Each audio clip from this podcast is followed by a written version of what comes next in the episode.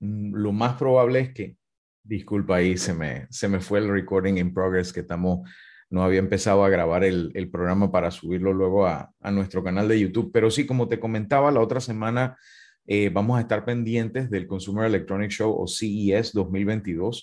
Hay, hay, algunas marcas que se han echado para atrás por el tema del Omicron, restricciones de viaje, etcétera, pero todo apunta a que va a ser una feria muy, muy entretenida con muchos anuncios de parte de los diferentes fabricantes de miles de expositores, tanto de compañías como incluso pabellones de gobiernos de diferentes países. Recuerdo con mucho eh, cariño los eh, pabellones de Francia, de Holanda, de Italia, de diferentes países, todas las secciones que hay por temas de salud, de deporte, de ciudades inteligentes, de dispositivos y tecnología, pues pura, incluso en el caso de grandes empresas tipo Google, Intel, etcétera, que son tan importantes en esta feria. Pero hablando también yo espero que este, este, año no va a poder ser por el tema del Omicron y la cosa, pero yo espero que otro año podamos hacer un, un, un, equipo de tour de Radio Ancon encabezado por Alex Newman y podamos estar transmitiendo desde el CIS. Ese es otro de los proyectos que tenemos ahí. Sí, y sería, sería muy, muy importante hacerlo en grupo y te digo porque es una feria tan grande que yo la última vez que saqué el cálculo, tú podrías pasarte alrededor de 23 segundos en cada stand para poderlo ver todo. Estamos hablando de un área de exposición que la última vez que saqué el cálculo, de nuevo, estos números pueden variar, eh, era como siete veces Atlapa, lleno de cabo a rabo, de tecnología de pared a pared. Y es una feria súper interesante porque hay muchísimo apoyo, afortunadamente, de la misma, eh, de la misma asociación, el Consumer Technology Association. Ellos te ayudan con todo el tema de la logística, de poder entrevistar a las diferentes empresas, los ejecutivos.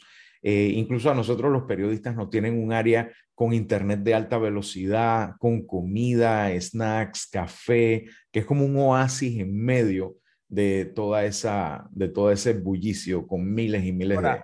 Le iba a hacer una pregunta, ¿qué, ¿qué qué tan importante es el, este evento eh, para el tema celular cuando también tienes el, el World Congress en, que normalmente se hace en Barcelona, a veces en Madrid, eh, ¿compiten o se complementan? Yo creo que se complementan en el sentido de que el Mobile World Congress es mucho más que el celular que tú tienes en la mano. Ahí van los fabricantes de las torres de celulares, de los equipos de switches y redes y, y todos los conmutadores y diferentes equipos y dispositivos que tienen tanto que ver con todo lo que está detrás de que cuando tú presionas un botón, tu dato vuela por el aire y llega a donde tiene que llegar, o tu llamada llega a donde tiene que llegar, o te escuchan en donde te tienen que escuchar. Entonces, es bien, bien interesante eh, la parte detrás de todo lo que hay en los móviles. Sí, presentan muchos dispositivos, eh, marcas como Samsung generalmente por lo menos algo sacan. Sin embargo, en el Consumer eh, Electronic Show o CES, ves mucho más allá. Ves todo lo que hay alrededor de todos los diferentes ecosistemas tecnológicos y van muchas empresas que van a sacar los dispositivos y las tecnologías que no vas a ver en Panamá, sino a veces hasta eh, lo más temprano, marzo, en algunos casos, pero casi siempre lo vas a ver para agosto, septiembre, eh, lo vas a ver en las tiendas en Navidad. Entonces es básicamente un vistazo al futuro de la tecnología en algunos casos. Y si te vas a un pabellón en particular donde están todos los eh, nuevos desarrollos, nuevas tecnologías, los startups, puedes ver cosas que van a estar en el futuro en dos, en tres, en cuatro, en cinco años, que en tecnología es una eternidad.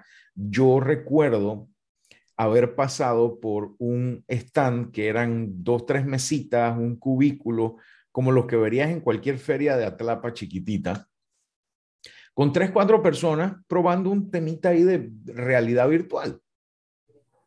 Que dos, tres años después viene y lo compra Facebook por no sé cuántos miles de millones de dólares, que se llama Oculus. Y me acuerdo que eh, ellos estaban tratando de repartirle a la gente cuando estaban empezando que si sus brochures, su tarjetita, oye, llámame por lo que fuera. Pero dos, tres años después, la fila para la demo demoraba 45 minutos, o sea, ni que fuera Disney, ¿ok? Fíjate que el año uno del teléfono inteligente, el año 2007, ha hecho que todos los teléfonos que nosotros teníamos antes parezcan de la prehistoria. Así es.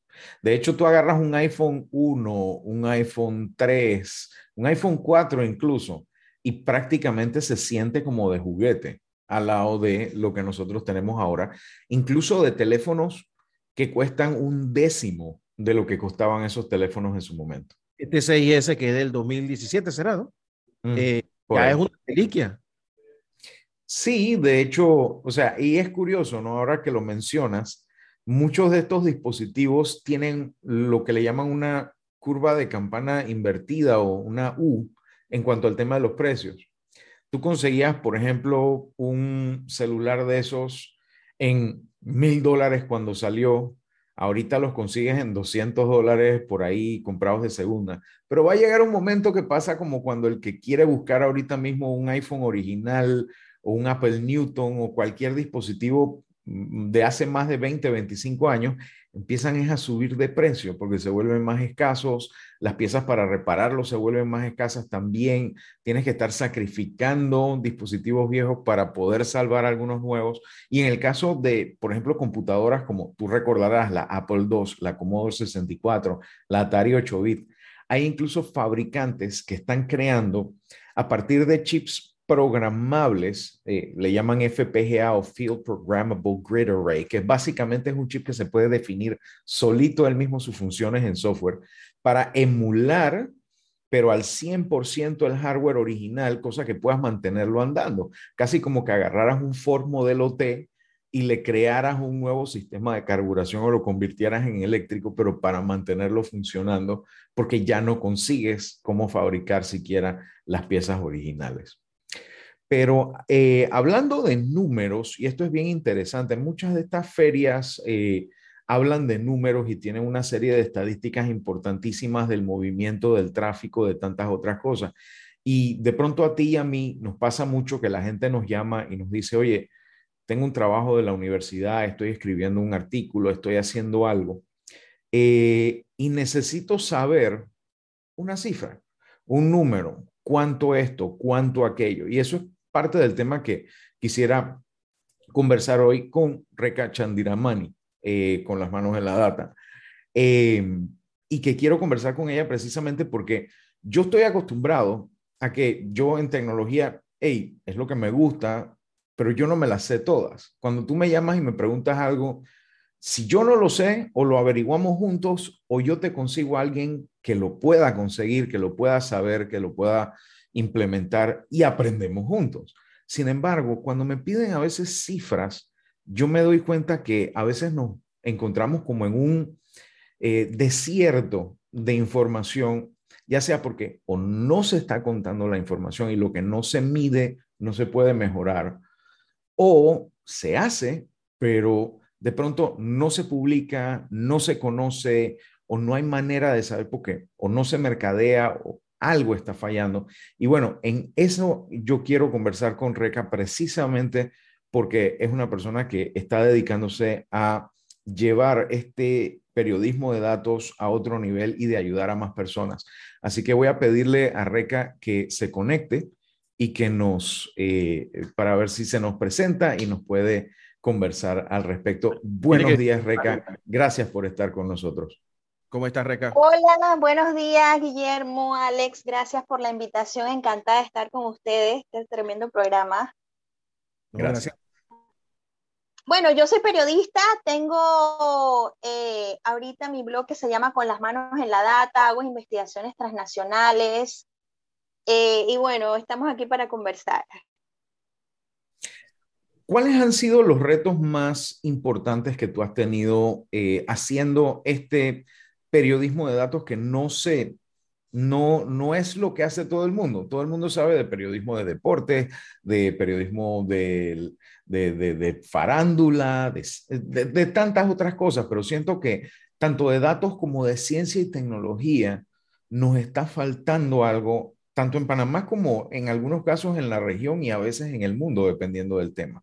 Cuéntanos cómo, cómo, cómo te has llegado a, especializarte en esto, a, trabajar esto, qué te llevó a, ir en esa dirección. Bueno, primero para empezar, pues los datos siempre tienen que estar porque en el periodismo eh, es como la, materia prima, ¿no? Los datos para, para poder hacer periodismo. Eh, yo soy periodista especializada en economía, finanzas, entonces un poquito tenemos que bregar más con estos, con esto de los datos para poder eh, darle un poco de carne a la, a la noticia que ya no solamente eh, puede depender o puede tener como columna vertebral eh, los testimonios, ¿no? Entonces, el periodismo de datos, pues se le da este, es algo un poco relativamente nuevo, pero la esencia es buscar noticias en, en una serie, en una base de datos. Llámese aquí la más importante a nivel oficial, es la Contraloría, que da pues incontables bases de datos. No son eh, perfectas, pero dan ciertos instrumentos eh, para hacer la materia prima, para hacer periodismo de datos. Y así hay datos oficiales como datos de organizaciones internacionales, y en base a eso, armar, eh, armar noticias, armar investigaciones y utilizar también los datos para cuestionar el discurso oficial. Eso creo que es lo más importante, creo que es uno de los, de los méritos, porque a veces el discurso oficial, si se queda en el, en, si nos quedamos en el testimonio, en las declaraciones, en la entrevista, eh, no tenemos los elementos los periodistas para poder cuestionar, bueno, el tal funcionario dijo tal cosa, pero los datos están mostrando otra, entonces, ¿cómo, cómo responde a eso? Creo que eso es el mérito mayor del periodismo de datos. Ahora, tocaste un punto muy importante cuando hay discrepancia entre el discurso y los datos. No hablemos de la realidad o la verdad, porque lamentablemente, pues para algunas personas eso puede ser más subjetivo de lo que debería ser. Pero sí, los datos a veces no coinciden con el discurso. ¿Cómo sientes que se está manejando esa discrepancia en los diferentes medios?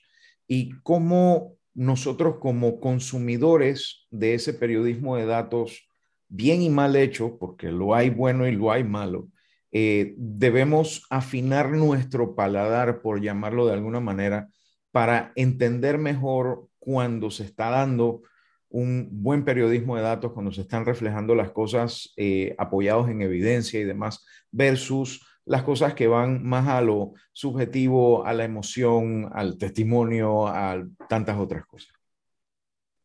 Claro, es muy importante. El, el periodismo de datos también no se puede quedar solo en los datos. Es muy importante el contexto, la cantidad de datos, por qué se dan. O sea, hay que evaluar eh, es un análisis donde hay que evaluar por qué tal entidad da este, esta este cantidad de datos o este tipo de datos y no da otros. Entonces, buscar el contexto que parte también el periodismo de datos se tiene que apoyar eh, y tiene que complementarse en testimonios, en mucho contexto histórico para poder entender o interpretar eh, correctamente esa cantidad, esa, esos datos. Te doy un ejemplo. Por ejemplo, los, eh, las estadísticas de desempleo en Panamá. las últimas estadísticas del desempleo se fijó como en 11 y tanto por ciento que había bajado. Pero en la práctica todos podemos ver que el desempleo, hay mucha gente que no está trabajando. Entonces, ya de ahí podemos cuestionar por qué, eh, cómo bajó el desempleo si en realidad mucha gente no ha conseguido trabajo y mucha gente se queja todos los días en redes, en los medios, eh, de que no o no consigue trabajo o el salario que se le ofrece no es el que antes hubiera, antes de la pandemia hubiera, eh, se le hubiera ofrecido, ¿no? Por ese trabajo. Entonces, hay que tener en cuenta cuando se hace estos ejercicios de periodismo de datos, que los números también se pueden, se pueden, se pueden ajustar para eh, para que acompañe el discurso oficial. Entonces, eso es también parte del periodismo de datos, ¿no? Cuestionar o buscar ese contexto que hace que, que cuestiona también los mismos datos. Es un trabajo, pues, para que el, lector o el, o el, oyente o el que consume el, las noticias todos los días pueda un poco también entender cómo se pueden manipular los datos para seguir el discurso oficial o el discurso del, que nos dicen, ¿no? Que para mantener, por ejemplo, el, el desempleo bajo. Ahora recordemos por qué se pueden, eh, cuáles son las, y buscar un poco, ¿no? Cuáles son esas razones por las que se mantiene ese discurso oficial que va a buscar el, sustento en los datos. Y es interesante que lo mencionas porque también existe el fenómeno del cherry picking, eh, le dicen en inglés, que es como quien expurga el arroz y saca solamente los datos que le convienen versus los que de pronto no les convienen. De hecho, ese tipo de manipulación, parafraseando a Mark Twain, él decía, hay tres clases de mentiras, las chiquitas, las medianas y las estadísticas. Eh, porque la gente ah, lamentablemente, pues en muchos casos toma eh, la información que le conviene y omite entonces la que no le conviene creando un falso contexto que más que informar lo que hace es confundir o manipular incluso en algunos casos. Eh, ¿Cómo tú has visto que se ha manejado el tema de el no solamente proveer los datos, las cifras eh, y el contexto, sino también el, ocultarlo, ya sea por parte de mecanismos ya sea oficiales o, incluso aquellos que le llevan la contra y que quieren hacer algún tipo de, de, campaña eh, negativa y demás. Eh, ¿Cuál es tu percepción de cómo se ha manejado el tema en nuestro país en general? Bueno, si vemos, por ejemplo, los datos del, gobierno, hemos tenido un retroceso bastante preocupante. Yo creo que eh, es inédito esto del que ha firmado el gobierno de, la, de mantener restringidas las actas por 10 años quizás no son cifras, pero es un retroceso muy importante de, en la ley de transparencia. También eh, dar estas excusas como que no se puede dar eh, la información de los beneficiarios de un programa Capital Semilla que ha pedido, por ejemplo, el medio la prensa, amparándose en una ley de protección de datos, pero en cambio, eh, por otro lado, las últimas reformas que se aprobaron del Tribunal Electoral Dicen en un artículo que el Tribunal Electoral le va a entregar todo el padrón electoral a todos los partidos políticos de todas las personas que voten en, todos los circuitos, estén o no estén inscritas en ese partido, incluyendo nombre, incluyendo cédula, incluyendo la foto. Entonces, ahí uno se pregunta, ¿cómo es posible que mi identidad se le revele a todos los partidos políticos hasta, hasta el rostro pero no, sé, no podemos conocer quiénes son los, los beneficiarios de un programa con fondos públicos. Entonces estamos teniendo un retroceso muy grave, eh, me parece a mí, en, en datos. Estamos pues, hablando con, con, expertos de otros países, no estamos tan graves, bueno, estamos tan graves como otros países de la región, pero falta mucho y creo que no es sola, es una intención de ser transparente es una cultura de ser transparente que existe en, pues en, hay que decirlo, en, por ejemplo, en Estados Unidos, en otros países de Europa, donde eh, la información pública no es pública porque tal funcionario esté haciendo una obra de caridad para con sus electores, sino que es un bien público y así lo reclaman y los exigen y lo exige la ciudadanía. Entonces no se convierte en una dádiva, no se convierte en una, en una concesión de buena fe que quiera hacer el gobernante de turno. Creo que eso, eso nos está faltando, ¿no? Reclamar los datos como un, como un bien público, como un derecho. Y es interesante que lo mencionas porque aún así, cada quien juzga por su condición en el sentido de que aquí en Panamá, por ejemplo, nos quejamos del transporte público, pero nos vamos a otro país y allá dicen, no, pero si el de Panamá es una maravilla comparado con el nuestro. Eh, asimismo, nosotros podemos mirar, eh, como mencionaste, países como Estados Unidos que tienen eh, mecanismos legales ciudadanos para acceder a los datos, a la información necesaria. Pero si tú le preguntas a alguien de allá, te dice, no, pero es que para yo poder ejecutar una acción de eh, el acta de libertad de información o Freedom of Information Act o lo que fuera, eh, es muy complicado, exacto. Eh, no debería ser tan complicado. Yo te diría que a mí me parece de pronto hasta más loable la labor que hacen algunos países, por ejemplo, en la Unión Europea, donde la información es transparente a menos que haya una razón específica y concreta para poder que eh, esa, información no sea accesible al público. Y aún así el público tiene el derecho de decir, sabes que ah, esto es un caso excepcional y se necesita. Y cuando eso sucede, el mismo afectado tiene la oportunidad de saber quién lo pidió, por qué razón lo pidió, quién lo autorizó, por cuánto tiempo, porque nunca es permanente, es decir, que lo puedes leer ya, pero hasta ahí. No sé si me explico. Entonces es, interesante. ¿Qué le hace falta a Panamá, aparte de un, de un cambio cultural, eh, para poder lograr llevarnos a un nivel de mayor transparencia y menor discrecionalidad en estos datos que son tan críticos eh, para nosotros tomar decisiones como ciudadanos, tanto de nuestro día a día como de la política que se da cada, cinco, cada cuatro años, cada cinco años. Me explico. Eh, ¿cómo, cómo qué, qué necesitamos cambiar dentro de nosotros? Bueno, dentro de nosotros, pues eso, ¿no? Entender que solamente el manejo de los datos es lo que nos va a permitir exigir mejores políticas públicas. Te pongo otro ejemplo, el caso de la CENIAF. Eh, el Ministerio de Desarrollo Social ni siquiera sabía cuando estalla el escándalo cuántos menores, eh, cuántos menores niñas y niños estaban en los albergues. Entonces, ¿qué está haciendo una entidad que maneja un presupuesto millonario si ni siquiera sabe cuántos niños están bajo su, bajo su, bajo su paraguas? Entonces, no, no solamente necesitamos leyes, porque las leyes existen, necesitamos aplicar las leyes y apegarnos al espíritu de la transparencia.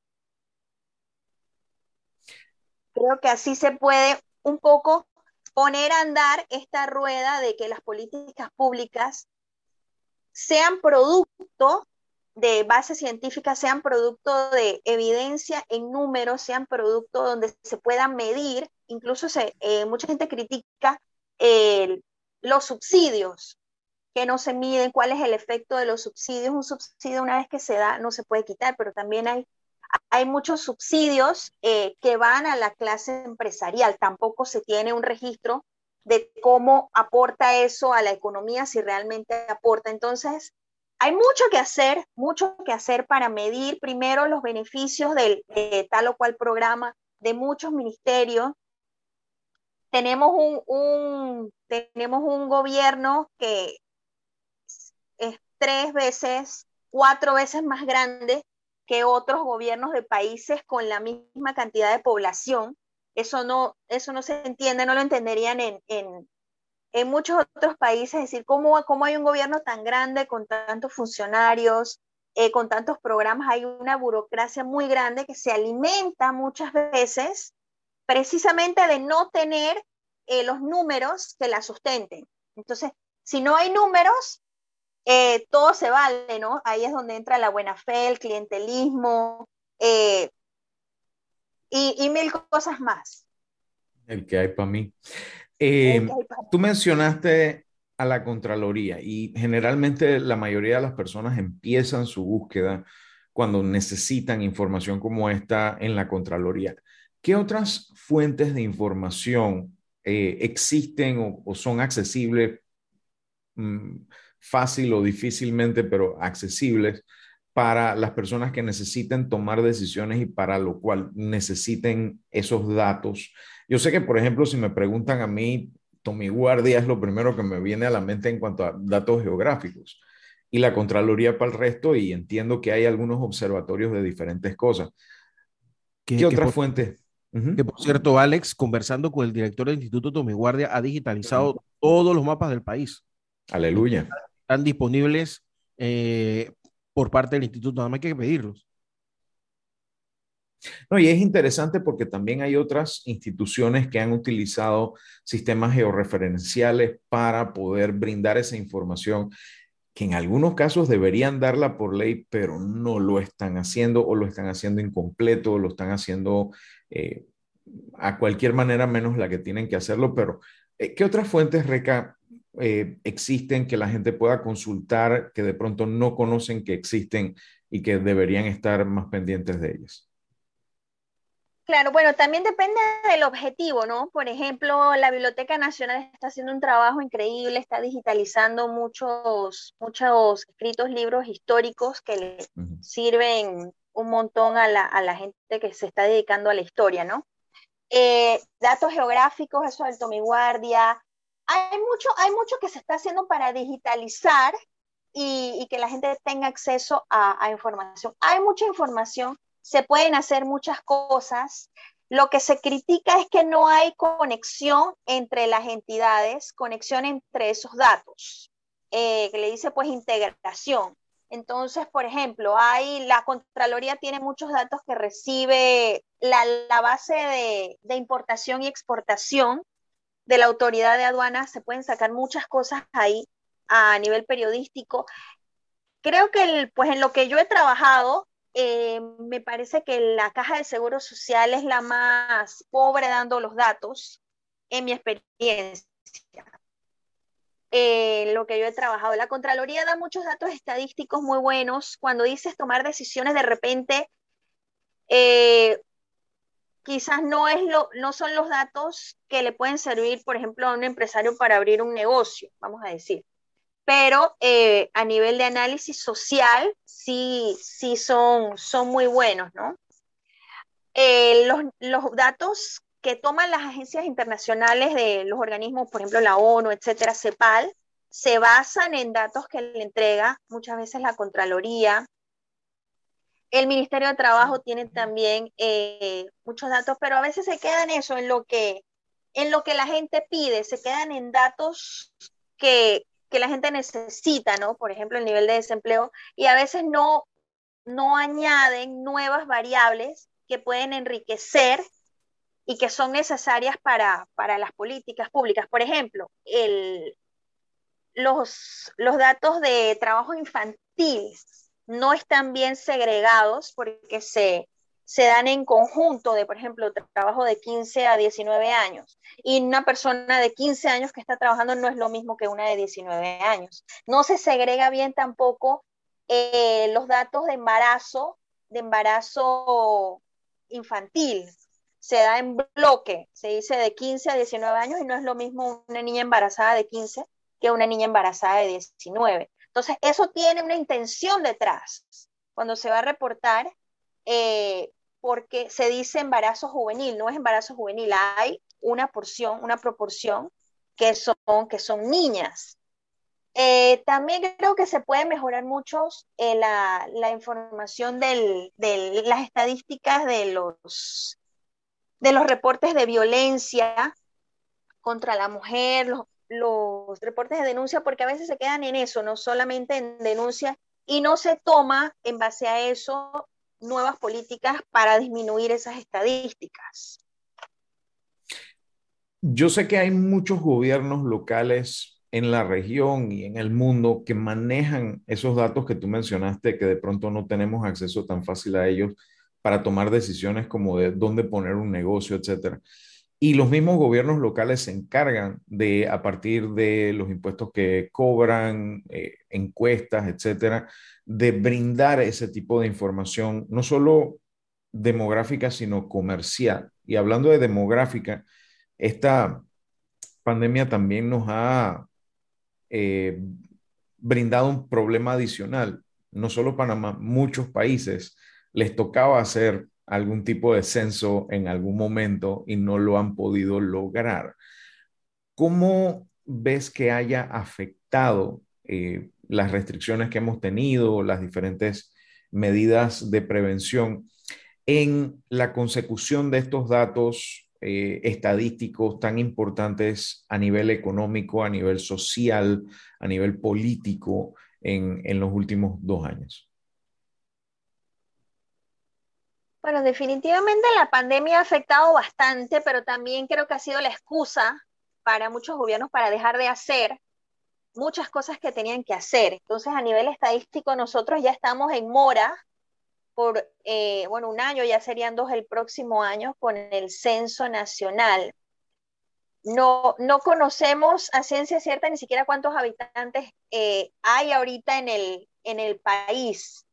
Eh, la pandemia también ha llevado a muchas personas, pues esta, no me gusta decirlo, pero la famosa clase media ya no, no es tan, tan extensa como era antes, ¿no? Entonces, todo eso estamos ahorita como, como cuando pasa un huracán que no sabes en realidad qué es lo que tienes y ahora hay que esperar por lo menos dos, tres años para ver en realidad el efecto de esta devastación, ¿no? Entonces, ahorita solamente es como cómo salimos pues de esto, de este shock y estamos, creo que muchos gobiernos están así y han aprovechado también, porque hay que decirlo, han aprovechado esto para dejar de hacer, para dejar de dar información, para hacer compras, compras directas, como se han hecho toda esta pandemia, para hacer compras directas. Entonces ha sido la mejor excusa, creo, para, para volver casi a lo, al oscurantismo, ¿no? Donde llamo a una persona y le compro directamente si no hay unos periodistas que se meten, investigan, bueno, quién era ese, de ciertas compras. Ahora imagínate todas las compras que se han hecho y se siguen haciendo y no sabemos hasta cuándo se harán, que se harán directamente sin pasar por un proceso de licitación que tampoco era del todo kosher, pero por lo menos era, era, pues era un proceso que más o menos tenía una, se veía una competencia a veces disfrazada, pero no era tan descarada como la, compra directa.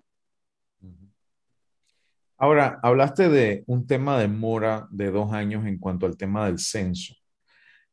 Yo creo que también hay otra mora y que data de ya hace un par de décadas en, en cuanto al tipo de datos que se recopilan de las personas. Eh, ¿Qué datos sientes tú que hacen falta en ese cuestionario que se da en el caso del censo eh, y que podría servirnos para tomar mejores decisiones a nivel sociopolítico en nuestro país? Bueno, yo pienso que en el censo no podríamos profundizar porque también el, censo tiene un objetivo, ¿no? Que es contar cuántas personas y básicamente eh, ciertas variables eh, que, se deben, que se deben tomar, ¿no? Pero el, el hecho de, de, poder contar, contabilizar, eh, entrar a ver en realidad cuáles son las, las condiciones en las que viven ciertos grupos, no se necesita un censo para eso. Entonces, por eso, decir, bueno, no, se ha hecho el censo, por eso no podemos contar o no podemos saber, por ejemplo, cuántos niños están en los albergues, es una excusa. En el censo se debe, digo, se debe preguntar, ya existen las variables, se pueden incluir, por ejemplo, hay, hay, hay voces que piden que se incluyan eh, preguntas como cuántas personas fueron afectadas en la invasión, que estamos súper tarde para saber en un censo cuántas personas fueron realmente afectadas, víctimas directas o indirectas de la invasión. O sea, 30 años después y todavía no lo sabemos. 30 años después y no sabemos cuántas, cuántas personas murieron de facto en, en la invasión. Entonces, en números tenemos mucha, tenemos una mora que va mucho más allá de que no se hizo el censo en el, en el 2010. Eh, no se necesita el censo, por ejemplo, para, para ver en realidad cuál es la condición del trabajo infantil, cuál es la condición de, de tantos grupos vulnerables, cuántas personas están en realidad, eh, otra, otra estadística, están dejando la deserción escolar. ¿Cuántos muchachos en realidad no pueden ir a las escuelas porque tienen que ir a trabajar? Entonces, si cometemos solamente el error de verlos en un número y no le ponemos una cara, que es lo que tiene que hacer las, entidades sociales del gobierno, poner una cara a esos muchachos, porque esos muchachos eh, no van a conseguir no solo un trabajo, no van a ser en, en 20 o 30 años quienes, si van a ser muchos, quienes van en realidad a definir el futuro de este país. Así que creo que sí va mucho más allá de que no se ha hecho el censo. Interesante. Bueno, de verdad que quiero darte las gracias por haber estado con nosotros el día de hoy, brindarnos tanta información sobre el periodismo de datos. No sé si Guillermo tiene algunas preguntas para ti antes de que te vayas. Eh, Guillermo. No, Reca, primero felicitarte por la valentía, porque este, este tipo de cosas, eh, eh, Alex sabe, bueno, yo, yo también soy tecnólogo, soy ingeniero de sistemas, y uno cuando se especializa en el tema de manejo de datos no tiene idea de lo que está diciendo hasta que le toca ver la diferencia. O sea, pues, eh, una, bueno, una cosa es el dato tecnológico, otra cosa es el dato real de la vida real, pero al final es el mismo, es lo mismo exactamente en cuanto a eh, lo que uno necesita. Yo te escuchaba hablar de, por ejemplo, los datos del censo, los datos de, de aduanas, los datos de muchos, de muchos lugares es que son fundamentales para la toma de decisión ya no de grandes empresas, de, uno, del día a día. Y Panamá adolece increíblemente de gran parte de la información que se necesita. Mira, yo, yo recuerdo que yo conversaba con Denise Isaac, que ella es una laureada meteoróloga panameña de Colón, que ha trabajado toda su vida en Estados Unidos. Ella me decía, lo que pasa en Panamá es que no tenemos los suficientes modelos matemáticos para saber cuándo va a llover y dónde, sino tomar una previsión bastante general. Solamente con el dato de la lluvia ya tenemos un problema, porque las áreas inundables siempre van a ser inundables porque no sabemos cuánto va a caer, dónde va a caer, y en otros lugares ya eso es absolutamente común. Y si vaya, si comenzamos por ahí, el resto ni hablar. Y yo creo que una de las cosas donde quizás todos los que estamos involucrados en esto es presionar a que los gobiernos de una vez por todas se empeñen en brindarnos la información que los ciudadanos necesitamos y para la cual utilizan grandes cantidades de dinero para tener infraestructura que a veces no la utilizan.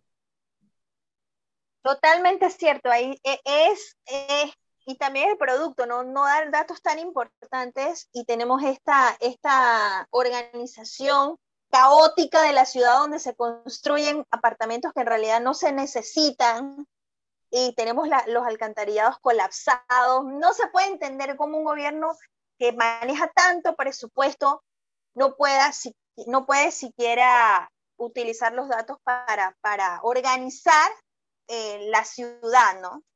Entonces, sí, estoy, estoy de acuerdo contigo. Muchas gracias, Reika. No sé si quieres eh, adicionar algo más, Alex. Bueno, pedirle a, Reika que nos diga cuáles son sus redes sociales, su página web para que la gente pueda eh, disfrutar también de muchos de sus escritos que tienen no solamente datos, sino también, como pude leer, también mucho contexto que le da forma a, todos estos datos y nos, nos pinta una, una muy, muy diría yo, vívida eh, impresión de lo que está sucediendo en nuestro país en diferentes sectores. ¿Tus redes y tus páginas? Sí, bueno, Alex, muchas gracias, Guillermo, por la invitación. Mis redes eh, me pueden seguir en Twitter, arroba recapacitando, así como mi nombre. Y en Instagram me pueden seguir arroba con las manos en la data y la web es www.conlasmanosenladata.info y el Twitter de con las manos en la data, arroba manos en la data. Ahí hacemos. Por si acaso el recapacitando es con KH, para que sepan. KH, correcto. Ahí recapacito. Muchas gracias. Listo, muchísimas gracias, Reca. Gracias por estar con nosotros aquí en Vida Digital por Radio Encon y por ahí vamos a estarte invitando nuevamente para seguir conversando de no solo de los datos de nuestro país, sino también de las tendencias de esos datos y para dónde vamos. Perfecto, oiga, muchas gracias, que pasen feliz año. Gracias, feliz año. Cuídate mucho. Hasta luego. Igual. Bueno, Guillermo, eh, muchísimas gracias por el espacio el día de hoy para poder conversar con eh, nuestra audiencia y ha sido un año bien interesante, muchos, muchos desarrollos desde el tema de, del, del, lanzamiento del telescopio James Webb recientemente, que va a ser algo muy, muy importante para los próximos años, tantos lanzamientos de productos de nuevas tecnologías, altas y bajas en diferentes cosas, incluyendo eh, tus amigos Tesla y Zuckerberg y toda esta gente que... Tesla quiere sacar la, la radio FM de su carro, ¿qué le pasa? Bueno, para que tú veas. Yo no sé, yo, yo sí, yo sí entiendo eh, que tú quieras tener tus servicios de streaming y cosas y escuchar audiolibros y lo que fuera en el tranque, pero hay ciertas cosas que definitivamente la radio, eh, la radio, sí, todavía tiene su función y definitivamente llega a muchísimos lados donde no llega la data, no llega el internet y definitivamente hay, hay radio para rato. Bueno, pero es que no todo lo tecnológico permanece, ¿no? ¿Te acuerdas que una vez que discutimos, yo creo que fue en otra emisora, cuando tú fuiste a un CIS que, eh, ¿te acuerdas del televisor que se enrollaba? Sí. ¿Dónde están? Mira, lo mismo que la televisión 3D. Eh, estamos hablando de tecnologías que en su momento pues tienen eh, un impacto y una función, pero a la vez, si te das cuenta, influye en otras tecnologías que vienen más adelante que son reimplementaciones que la gente sí dice, bueno, así sí. Te doy un ejemplo. Así, ah, tienes un, un televisor que se enrolla.